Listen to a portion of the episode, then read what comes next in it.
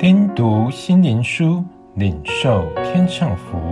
穆安德烈秘诀系列，圣灵启示的秘诀，第十九日，时间的能力。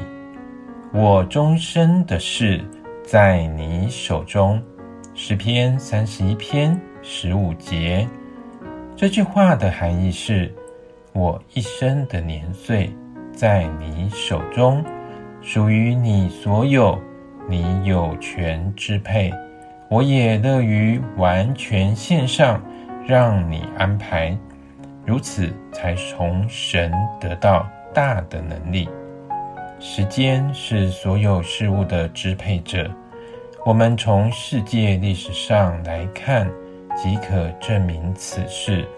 虽然过程长久缓慢，但都是肯定的。时势所造成的英雄，今又何在？环顾现今所处的环境，即可证实：一个婴儿要长大成人，必须身体和心智平衡发展。由于每一件追求所获得的成功，无论是劳动或成就，都在时间律之下，在此无法想象的能力下，我们度过一生。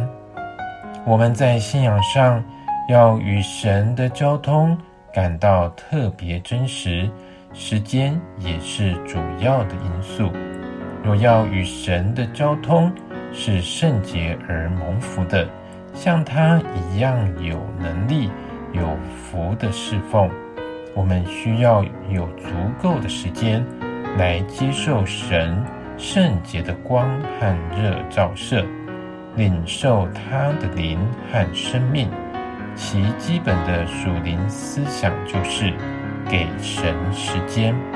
不知有多少宣教师，这些献身侍奉神的仆人们，会坦然承认，若灵命没有能力。对整个事工的影响是十分严重。